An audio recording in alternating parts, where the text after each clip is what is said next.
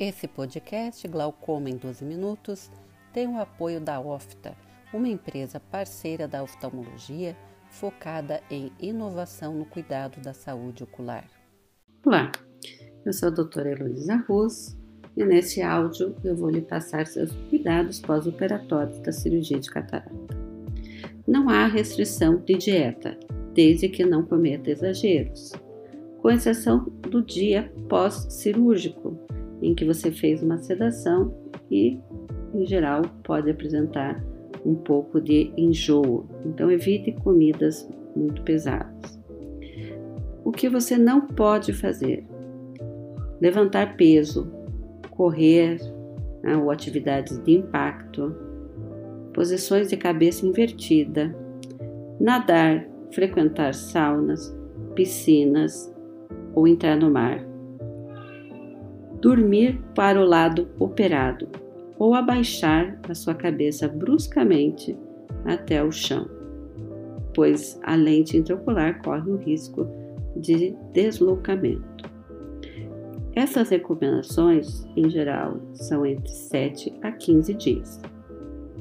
O que você pode fazer? Assistir TV, fazer trabalhos manuais, caminhar, ler, escrever, usar o computador tomar banho normalmente, porém evitando que a água escorra diretamente para os seus olhos.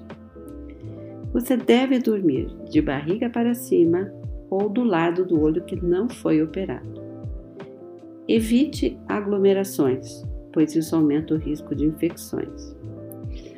Não coce o olho operado.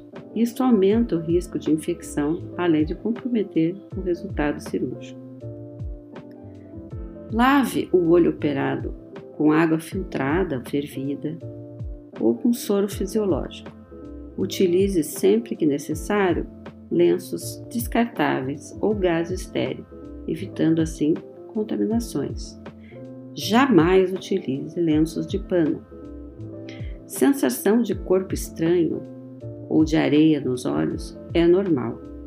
Dor não é normal. Caso tenha dor, entre em contato conosco. Siga corretamente a prescrição médica dos colírios. Cada paciente terá a sua prescrição. O seu comparecimento aos retornos é de extrema importância para a sua recuperação. Caso tenha alguma dúvida, entre em contato com a nossa equipe. Estamos à disposição.